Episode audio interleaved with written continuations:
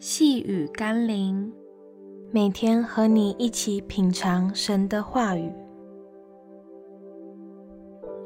专注于你。今天我们要一起读的经文是《约翰福音》十九章三十节。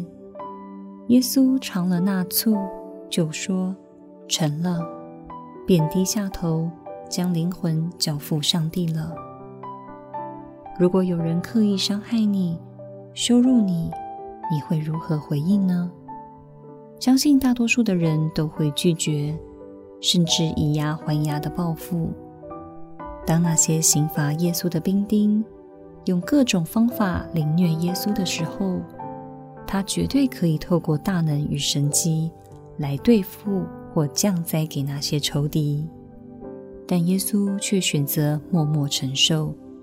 因他知道那些伤害与羞辱，并不能否决他的身份，更不能影响他的使命。耶稣并不绝对需要尝那口醋，因那对于他的处境并没有任何意义和帮助。在十字架的最后一刻，耶稣专注的是完成上帝的使命，也把自己交托给爱他的天父。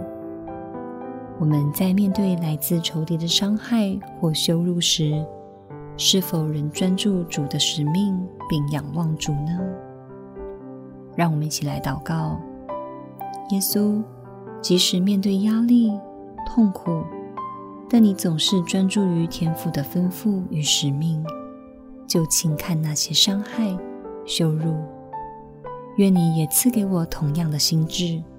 并面对苦难和仇敌的力量，也赐给我像你一样的恩典，让我也可以把生命交托在你手上，并在终点可以得着你的奖赏和荣耀，高唱得胜的凯歌。奉耶稣基督的圣名祷告，阿门。